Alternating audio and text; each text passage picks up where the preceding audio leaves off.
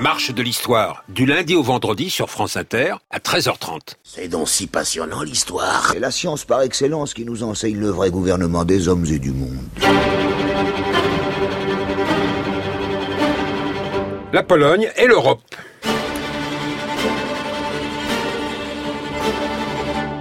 Parents, grands-parents, jeunes enfants, adolescents, tous le répètent, ce 11 novembre, c'est avant tout une grande fête patriotique et commune à l'ensemble des Polonais.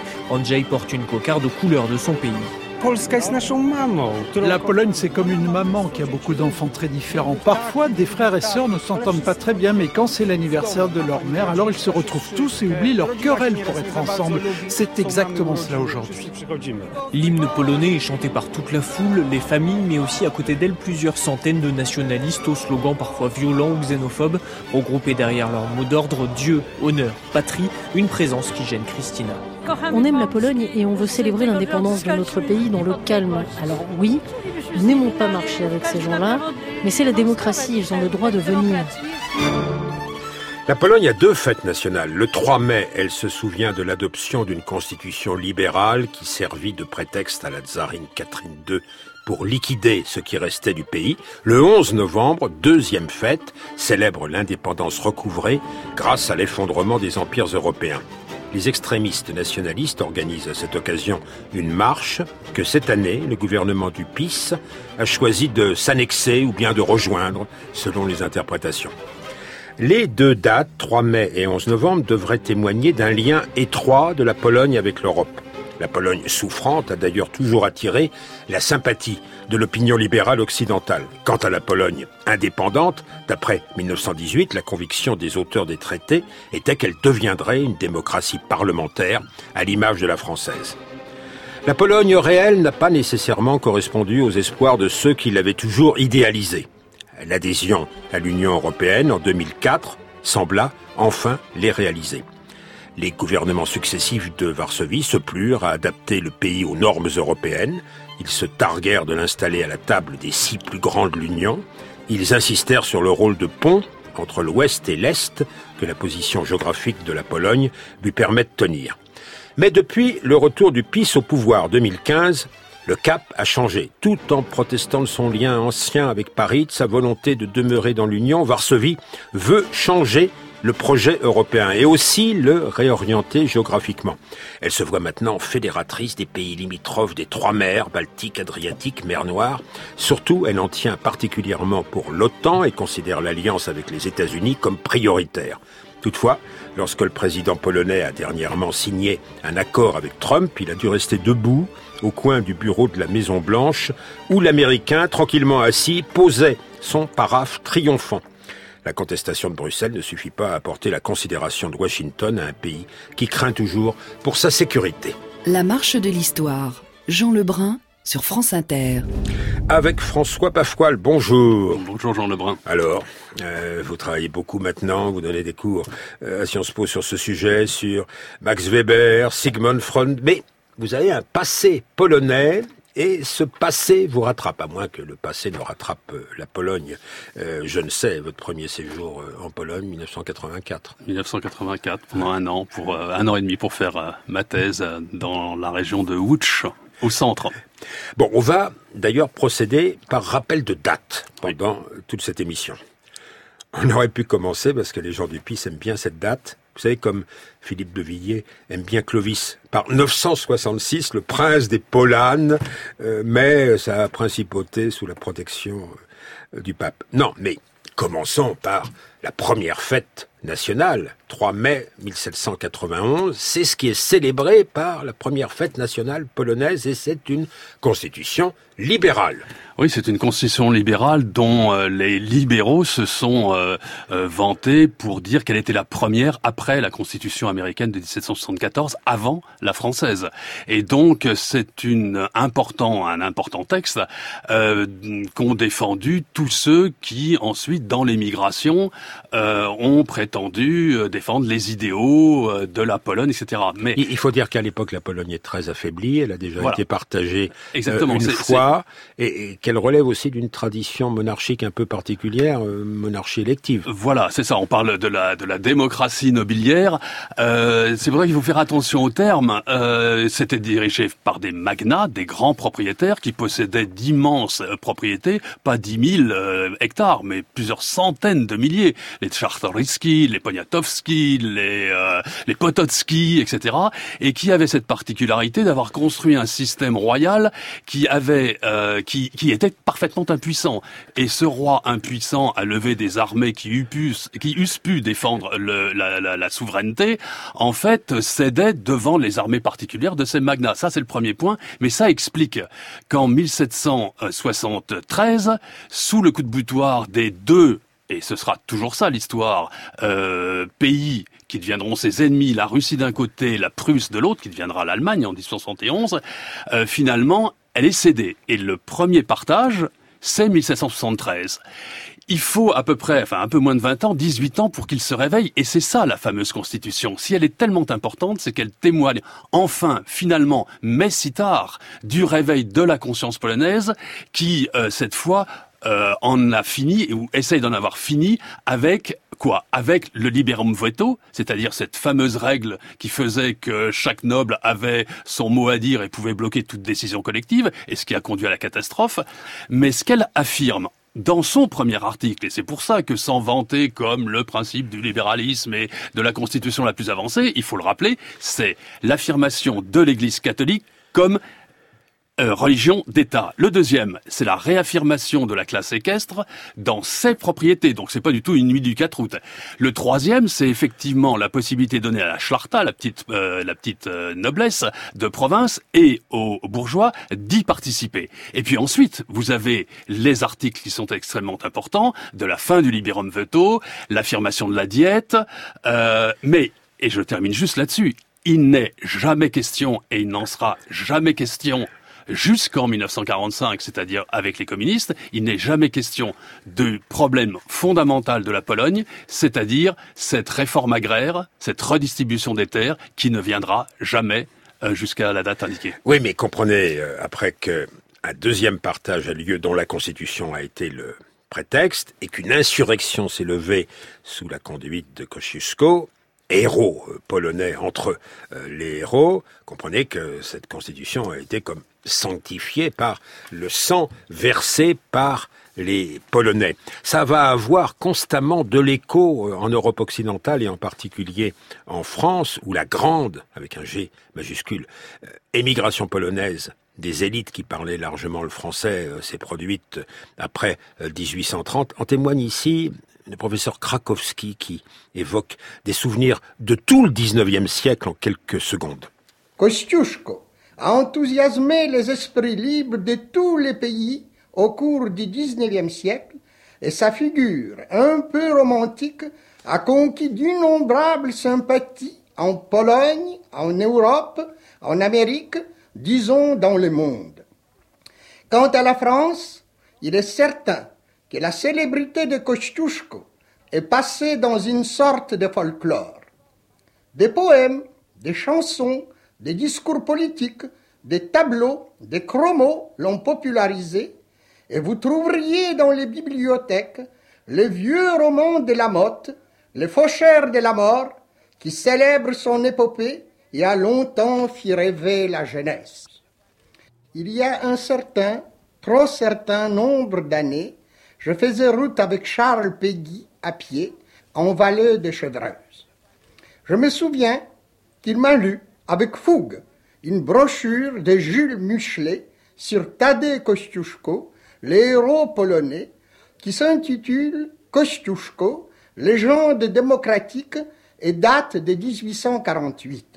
1848, le printemps des peuples, après l'insurrection de Varsovie en 1830-1831, une légion polonaise se met en marche depuis Paris pour essayer d'aider à l'indépendance de la Pologne. Et, et Michelet, c'est le grand ami de Mickiewicz, qui est un exilé de la grande émigration, qui enseigne comme lui au, Collège de France. Tout à fait. Et je pense que ce qu'il faut d'abord souligner, c'est euh, les années 1800 avec Napoléon. Et Napoléon aura un rôle extrêmement important, à ce point d'ailleurs que Mickiewicz, il le mobilise, si on peut dire, il le fait apparaître dans la fin de son immense poème.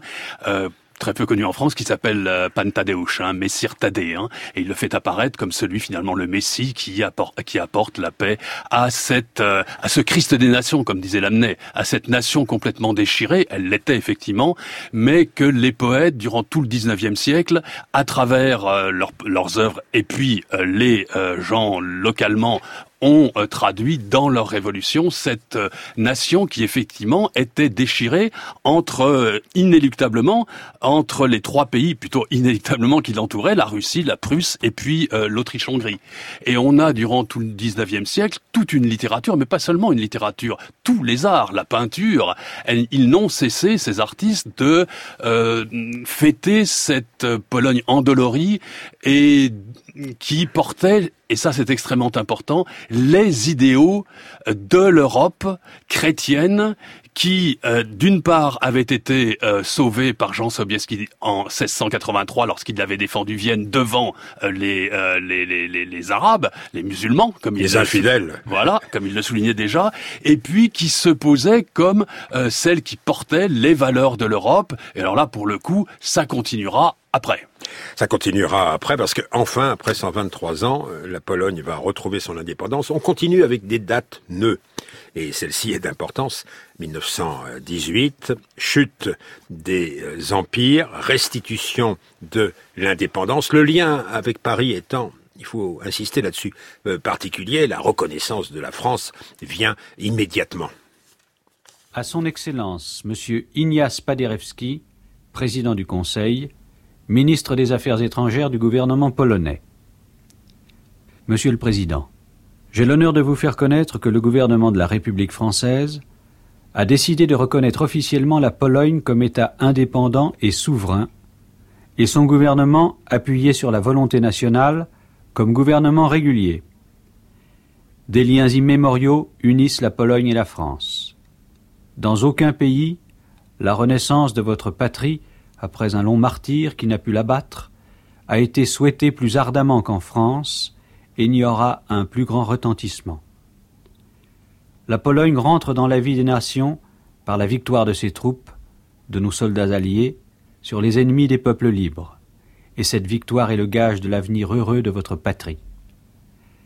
Veuillez agréer, Monsieur le Président, les assurances de ma très haute considération. Et c'est signé par le ministre des Affaires étrangères de euh, l'époque. Deux choses.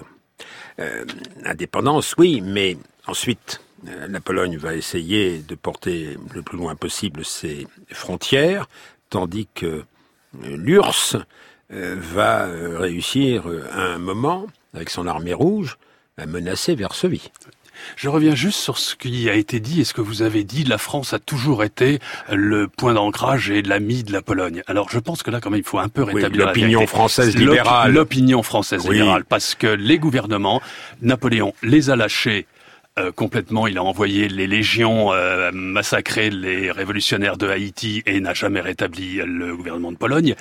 Euh, en 1848, ils attendaient et les Français avaient trop de choses à faire. Et dans la grande révolution, enfin la révolution de 1861-1863, les révolutionnaires attendaient Napoléon III, qui lui était en train de négocier avec l'ennemi traditionnel, le tsar. Mais ce qu'on est en train de raconter, c'est une idéalisation réciproque, François Bafoil. C'est sûr. Alors, 1918, l'idéalisation de... la France par la Pologne amène les Polonais qui regagnent leur indépendance à faire appel à une mission militaire française vrai. dans euh, euh, les difficultés où ils se trouvent très vite. C'est sûr, et ils ont envoyé beaucoup de militaires pour justement former, euh, ce qui n'a pas été d'ailleurs sans difficulté. Non mais c'est extrêmement important évidemment, ce qui s'est joué en 1918, c'est capital. La Pologne, pour la première fois depuis 123 ans, récupère un territoire, non pas son territoire. Elle aurait voulu plusieurs, euh, notamment euh, Pilsudski, etc., voulaient récupérer la Pologne d'avant les partages, d'avant 1772. Ils n'en récupéreront que 53%. Et surtout, ce qu'il importe de, de souligner, à mon sens, c'est que ce qui euh, unissent ces deux points, c'est trois tronçons qui se sont développés complètement euh, différemment, mieux dans la partie, disons, occidentale de la Russie, c'est avec Wutsch, justement, mieux dans la partie occidentale de, euh, de la Prusse, très mal dans ce qu'on a appelé la Galicie, qui dépendait de la de l'Autriche-Hongrie, très très mal. Donc trois euh, tronçons, voilà, euh, avec des difficultés euh, tout à fait considérables et d'autant plus considérables que euh, ces tronçons, ce territoire, ce qui allait être la Pologne, a été traversé par toutes les armées. C'est le premier point. Le deuxième point, c'est que ils apparaissent au moment de 1918, ce tronçon à peu près avec 53% de la, du territoire d'avant, euh, absolument pas homogène ethniquement. C'est-à-dire il y a environ 67% de Polonais ethniques. Ça veut dire qu'il y a 33% de euh, citoyens qui ne sont pas polonais. Or, au moment même où donc il y avait euh, 14% ou 15% d'Ukrainiens, il y avait 8 à 10% de Juifs, il y avait des Biélorusses, il y avait des Kachoubs, il y avait etc. Au moment même où euh, on suit le euh, traité de Versailles et la SDN qui garantit la, les États nouveaux qui émergent, il y a signé le petit traité de Versailles, celui de 1919, qui garantit aux minorités le droit d'exister par elles-mêmes. Et là, on est immédiatement dans la contradiction. La démocratie parlementaire telle que l'imaginaient les acteurs des négociations ne va pas nécessairement euh, se réaliser. Restons dans l'idéalisation un instant. On va jouer euh, à Saint-Louis des Invalides dans les manifestations de l'amitié franco-polonaise qui, malgré tout, euh, ont lieu ces temps-ci. La fantaisie polonaise d'Udi Paderewski, qui était compositeur et pianiste avant d'être ministre.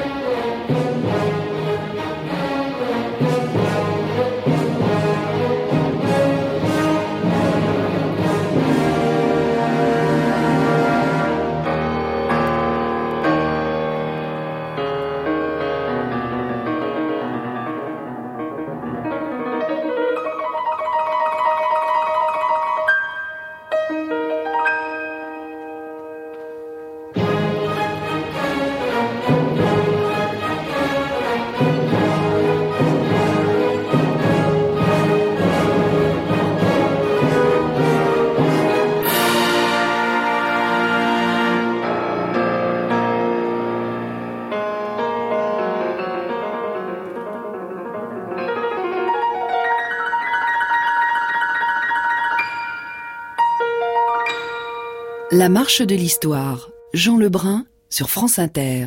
La Pologne dans l'Europe et d'abord dans l'Europe d'après la Première Guerre mondiale. Les négociateurs des traités, François Bafoil, l'imaginaient comme euh, un pays qui allait progresser vers une démocratie euh, parlementaire heureuse à la façon de ce qu'on connaissait plus à l'Ouest. Et il y avait plusieurs difficultés. La place de l'armée, c'était le socle, parce qu'elle avait joué un rôle important pendant la guerre d'indépendance jusqu'en 21-23. Euh, et la question des, des, minorités ethniques. Parmi les minorités ethniques, les juifs, dont vous dites qu'ils représentaient 10% de la population. Leur sort est resté. Et pour cause dans toutes les mémoires. Un certain nombre étaient dans des shtetl, mais beaucoup étaient dans des positions euh, très diverses dans la société. Le régime qui n'est plus parlementaire à partir de 1926 de Pilduski, qu'est-ce qu'il fait à l'égard des Juifs? Je vais juste répondre, euh, juste avant, euh, je vais évidemment répondre à cette constitution fondamentale, et je vais répondre à la grande difficulté de 1918-1920, puisque les frontières ont beaucoup bougé. Qu'est-ce qu'ils attendaient finalement, les Polonais, au-delà du fait qu'ils étaient satisfaits dans la récupération de la souveraineté nationale, en plus avec une figure tellement euh, charismatique que Jaruzelski, euh, que, que Pilsudski, pardon. Ce qu'ils attendaient, c'était le règlement de la question agraire. Ce qu'ils attendaient, c'était qu'enfin, enfin, cette question qui avait euh, terriblement travaillé les siècles précédents trouve une solution dans la redistribution des terres. Ça n'a pas eu lieu. Pourquoi? Parce qu'au moment où il s'apprêtait, puisque les plans étaient là pour la réforme agraire, au moment où il s'apprêtait à la faire, la révolution avait lieu en Union soviétique et que la première décision des autorités bolcheviques, c'était de euh, d'étatiser les terres et de faire ce qu'on a appelé la collectivisation des terres. Et du coup, ça a provoqué sur l'Europe centrale et particulièrement sur la Pologne un, une crispation des élites dirigeantes qui ont bloqué tout et qui n'ont pas opéré ce que tout le monde attendait. Ça, c'est un premier facteur de blocage. L'autre facteur de blocage, c'était le fait que les minorités demandaient au même titre que la majorité polonaise les droits. Et c'est ce qui leur avait été reconnu au titre du premier du, du petit traité de Versailles. Le petit traité, il disait les minorités et donc c'était l'héritage de Woodrow Wilson, de ces grands principes de Woodrow Wilson énoncés en 19. C'était euh, le respect de la langue, le respect de la culture, le respect de la religion, d'avoir accès aux fonds publics pour euh, l'éducation, etc. Mais on voit bien que le verre était dans le fruit. Pour une nation qui était en train de se constituer, qui voulait dominer ethniquement les, enfin les Polonais, le voulait euh, sur toute autre alternative qu'eussent pu représenter les minorités on a eu tout de suite les tensions. On a eu tout de suite les tensions qu'ils aient été euh, dans au centre, qu'ils aient été en Silésie, etc. Et donc euh, avec Alors, les juifs, du ski, alors, ce le chef d'État. avec- mais ce qu'il faut, Enfin, dire avec, ce mais ce faut dire avec les juifs, c'est qu'il y avait effectivement une tradition largement antisémite et partagée dans la société, etc.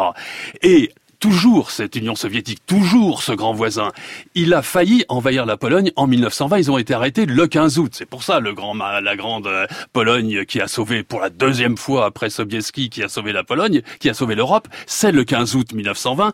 Il a empêché, et c'est vrai, ils ont empêché que les que l'armée rouge pénètre par la Pologne et aille en Allemagne où l'on avait les révolutions. Qu'est-ce qu'ont reproché les, euh, les, les Polonais? C'est qu'il y avait beaucoup de juifs parmi parmi les Polonais. Ça ne veut pas dire qu'il y avait beaucoup de juifs en tout, etc. Mais du coup, il y avait une association qui était faite communiste juif. Et c'est à partir de ce moment-là que le Parti communiste polonais a été détruit et que les fondements de la démocratie qui permettaient une démocratie libérale ont été euh, ont été supprimés. Et je termine juste du fait de cet état déplorable dans lequel se trouvait l'économie à la suite des partages et à la suite de la guerre et avec toutes ces destructions, la situation économique ne pouvait qu'envenimer. En 1926, c'est-à-dire six ans après que les frontières aient été euh, décidées, en 1926, Piłsudski, pour sauver la mise et imposer un ordre euh, souverain, impose le coup d'État et liquide la démocratie. Il reste plus que 14 ans avant que le nazisme fasse son œuvre, mais il meurt en 1935 et en 1935, l'enchaînement fatal, ses successeurs, notamment les colonels, s'associent avec Hitler. On, on essaie de parler aujourd'hui de la mémoire de la politique, des grands nœuds de la politique euh, polonaise. Un musée d'histoire des Juifs euh, a vu son inauguration en, en 2013, euh, qui euh, reçoit beaucoup de juifs du, monde entier, même des soldats de Saal en uniforme euh, qui euh, lui euh, rendent visite. Mais il est très difficile pour le gouvernement actuel du PIS de concevoir une histoire libre de la responsabilité des euh, Polonais dans un certain nombre d'actes antisémites indéniables. Parce qu'en même temps, ce qu'il faut dire, c'est que la Pologne a été le grand pays au 16e, 17e, à la fin du 15e, 16e, 17e, au moment où ils étaient exclus euh, de la, de l'Espagne et du Portugal, a été un grand, le grand pays d'accueil. Et le judaïsme mondial, il s'est retrouvé en Pologne, dans, euh, notamment au 16e, avant que le déluge ne se déclenche et que tous les, euh, enfin, que les nombreux programmes, pogroms aient lieu.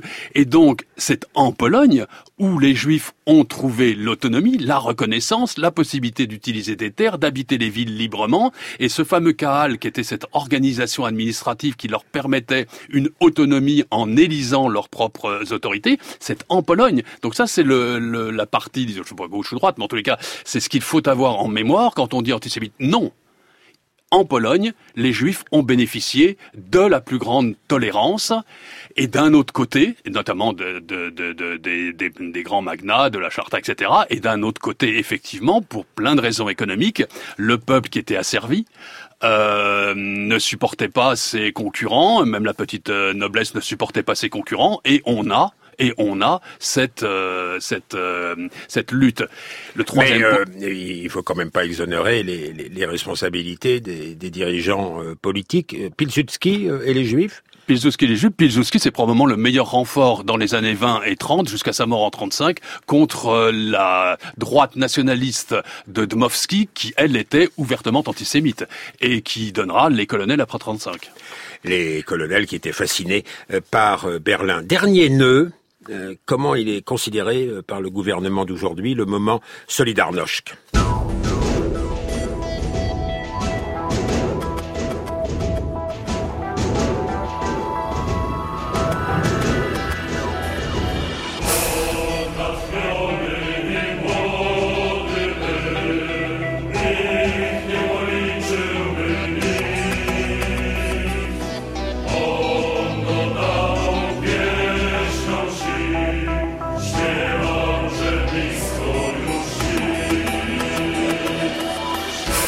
C'est tout un débat. Euh, Kaczynski, le leader du PIS, euh, juge que son frère jumeau, disparu en 2010, l'ancien président de la République, a joué un rôle très important euh, dans l'histoire de Solidarność. Dans le musée de Gdansk, le centre d'histoire des solidarités, Kaczynski est réduit au rôle mineur qu'il a eu vraiment.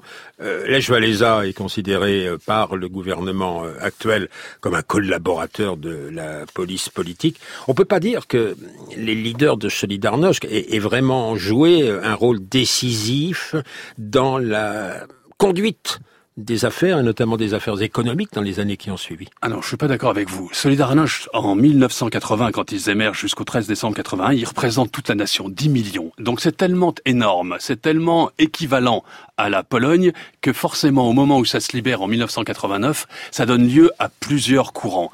Les premières années, euh, euh, etc., ce sont les gens de solidarité. Mais c'est le courant centriste. C'est ceux qui voient l'avenir de la Pologne dans la grande réforme des privatisations. On n'a pas le temps d'en parler, mais ça a été fondamental. Ça a été conduit par solidarité. Au même moment, la présidence de la République, elle a été occupée par un autre courant que de la solidarité. C'était Valéza, qui était président de la République. Et vous aurez ce conflit pendant dix ans. Et puis ensuite, Solidarność, ça prendra une allure vraiment de droite, de droite nationaliste, etc. Voilà. La, attendez, ce qu'il faut dire, c'est que les Kaczynski et le Kaczynski là, qui est député, qui dirige le PIS en ce moment, il critique, euh, il critique quoi? Il critique la table ronde au motif, au motif que c'est là où le verre est dans le fruit depuis le début, c'est-à-dire qu'il y a eu un compromis passé entre les élites de solidarité et il vise évidemment Tusk euh, et tous les autres et les communistes. Et c'est pour ça qu'ils se donnent pour objectif de liquider tout l'héritage.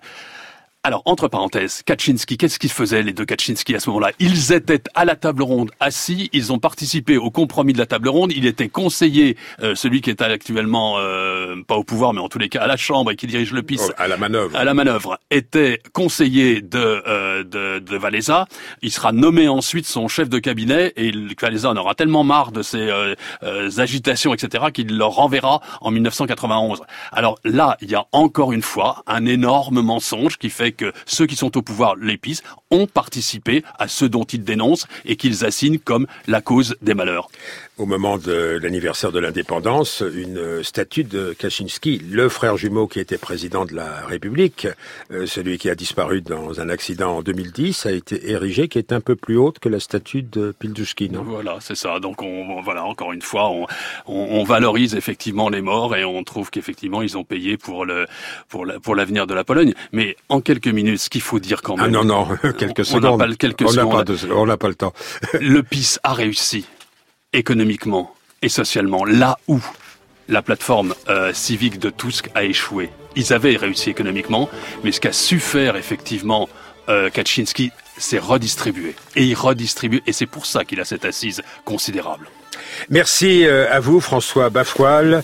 Euh, on peut lire euh, votre livre sur la Pologne, un livre collectif chez Fayard, et puis vous publiez chez Hermann un grand livre sur Max Weber en attendant un, livre au printemps sur Weber et Freud. L'émission a été préparée par Ininka Negulesco avec à la technique Tiffany Battistel, à la réalisation Valérie Aestaraï.